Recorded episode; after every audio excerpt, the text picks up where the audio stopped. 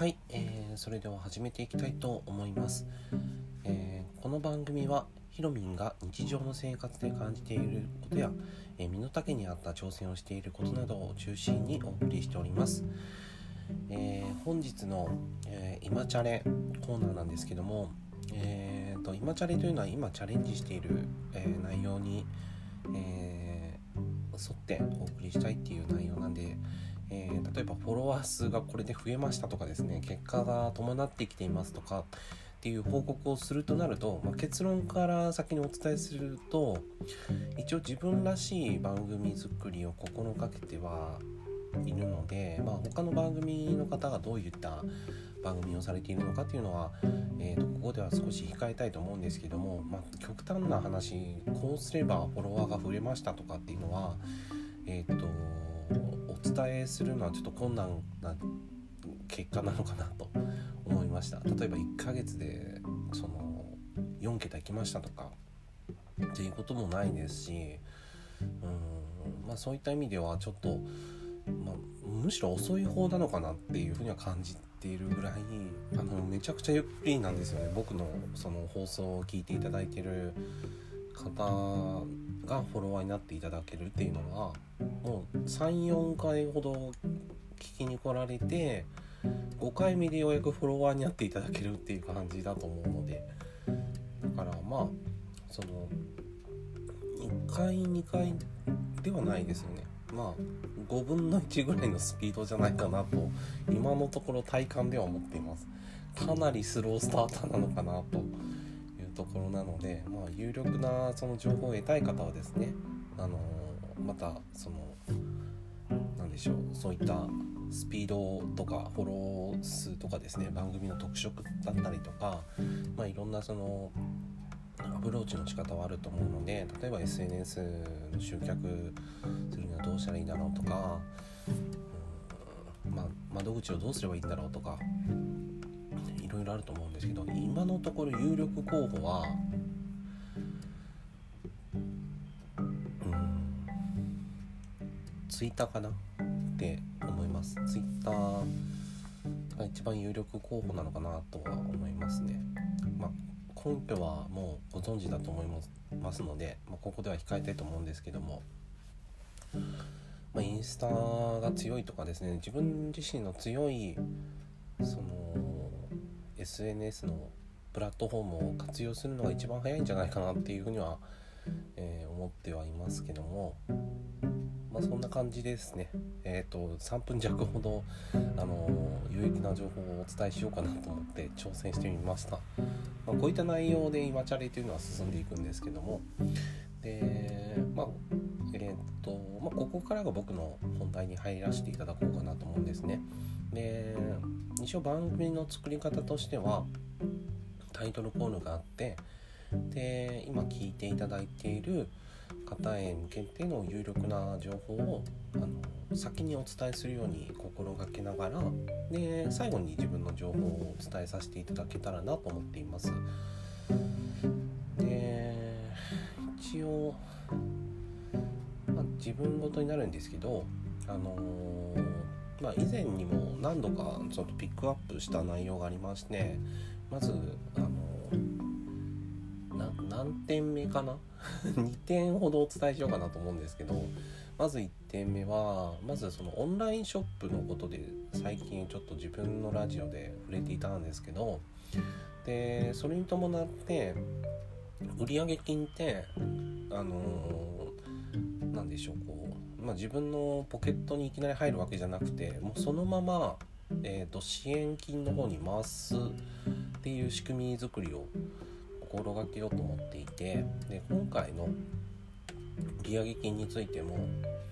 えーとまあ、オンラインショップの方はまあちょっと公表はしましたのでねもうご存知の方もいると思うんですけど1回アカウントが削除されてしまって、まあ、再復帰はしたんですけど、まあ、それに伴って商品が一度に全部削除されてしまったためにですね、まあ、ある意味で信用を失ってしまったわけですね。で、まあ、それだけじゃなくてライセンス契約っていうところもやはり認識が及ばなかった状況があって、まあ、そこに、えー、付随してまあ、マイナス要素が2点ほどあって、まあ、それによってキャンセルが売上2分の1に下がっちゃったんですね。ですので、まあ、その、まあ、信用がですねやはり、うん、大きな痛手となったわけなので、まあ、今回はその、うん、復帰っていうわけではないんですけどやはりこう当初からあの掲げていたその支援金を全部回すというところは実行していきたいなと思いましたので、まあ、今日これから、えーと、支援金の方は回していこうかなと思っています。なんか調べるとキャンプファイヤーの方であの募っておられたので、まあ、まあちょっと当初その西野さんがおっしゃってるようにログインをしないといけないとか、まあ、そういったところもハードルとしてあるんじゃないかっていう懸念はあったそうなんですけど、まあ、幸い僕の方はキャンプファイヤーの方には以前から登録はしていたので、まあ、滞りなくはいけるんですけどただそのカード関係の方がやはり、えーと、どこから入れたらいいのかっていうところで今ちょっと手続きしないといけないなっていうところもあって、まあ、そこだけえー、スムーズにいければいけるかなというところですね。まあ、外出がてら、えー、応募しようかなと思っています。まあ今日は2点ほどですかね。はい。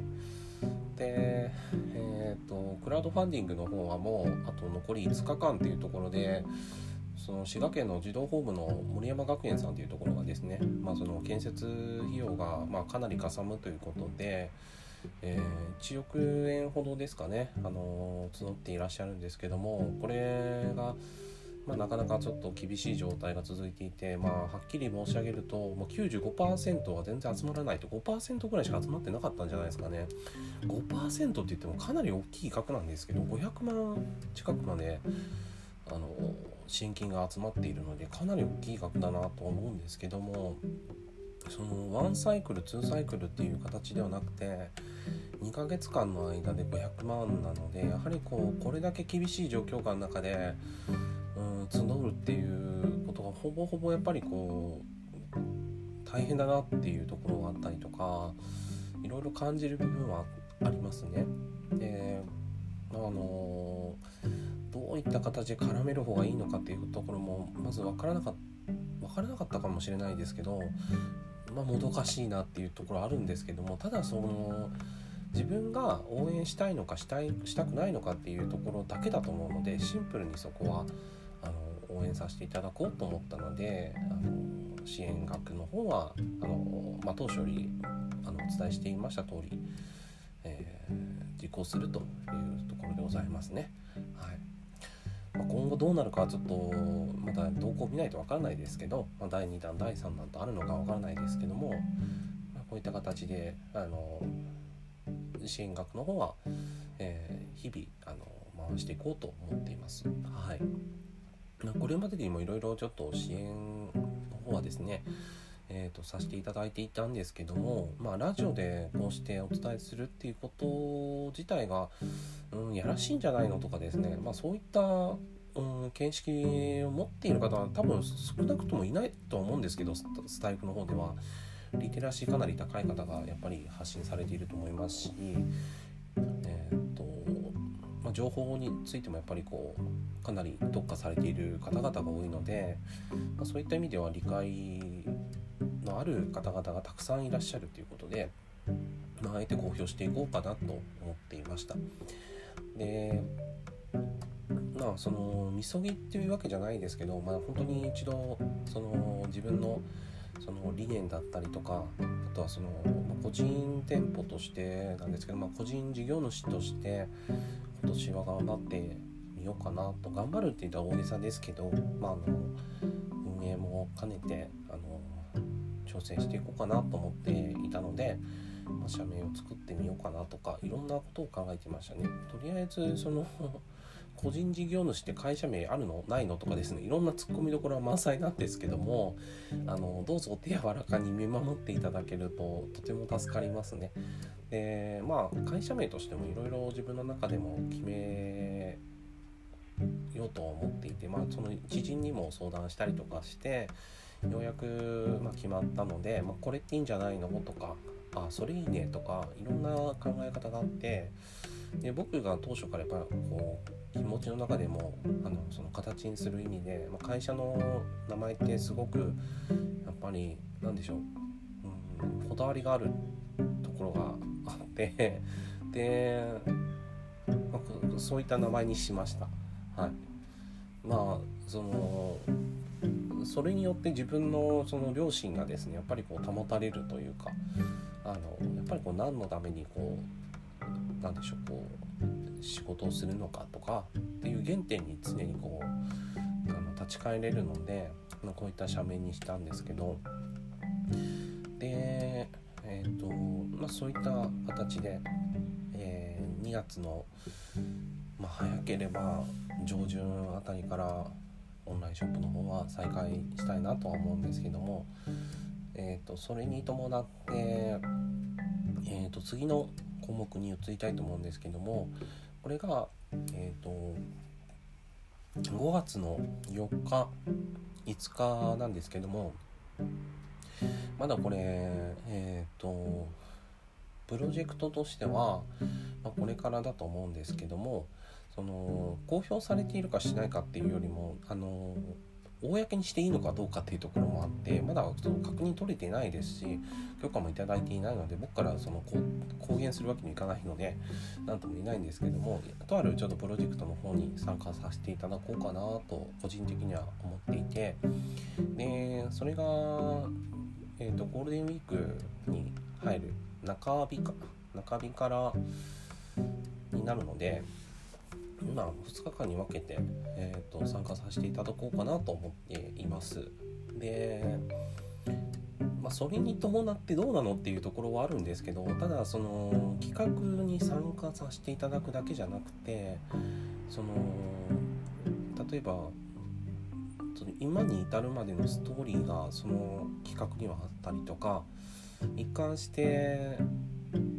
何のためにそのプロジェクトを立ち上げるのとかうん理由付けっていくらでもできると思うんですけどただ応援したいからするんだよっていうところがやっぱシンプルなところだと思うんですよね。で何でしょう僕が住む地域ってやっぱりそのいろんな方がやっぱりその商品とか商売とかをされている中で、まあ、今年特にやっぱ著しく軒並みやっぱりこう店舗っていうのがあの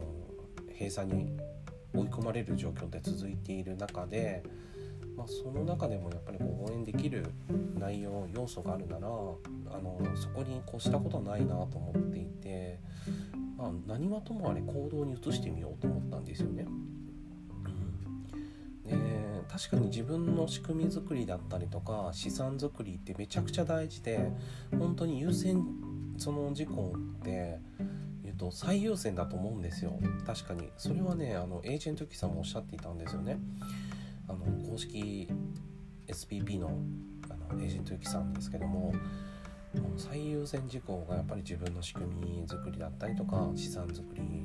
の無形資産作りだったというところで、まあ、改めてその優先項目を書く上で気づいたっていうふうにおっしゃっていたのであの確かにそこはまあ真ん中に添えてもまあおかしくないなっていうふうには常に感じているんですけどもその上で、あの今何をすべきなのかっていうところはもう個人事業主の方でしたらもう税制申告とかもたくさんあると思うんですけど大変だと思うんですよね。うん、ですので、まあ、それがその何でしょうまあ、目の前の喫緊のテーマだったりすると思うんですけども、まあ、その上で自分が今からやることってなると今年1年どうなのかっていうことなんですよね。去年丸々1年本当に大変な思いされたと思うんですけどそれはやはりこう今も同じでで例えばその綺麗な声川坊とかあのイケボとかって言う言うんでしょうけどの皆さんがその惜しみなく出し惜しみなくめちゃくちゃ高いクオリティのあの高い情報をですね提供される中で自分はその何ができるんだろうってなった時に、えーと、ラジオならではのその楽しみ方を、えーと、提供しつつもやはり有益な情報って必要なんだなって思っていて、まあ、ある意味でそのプロ意識を養っていく上でも頑張っていきたいなと思うんですけど、まあ、それがどんな意識なのかって言われるとあの、まあ、やはり認めていただける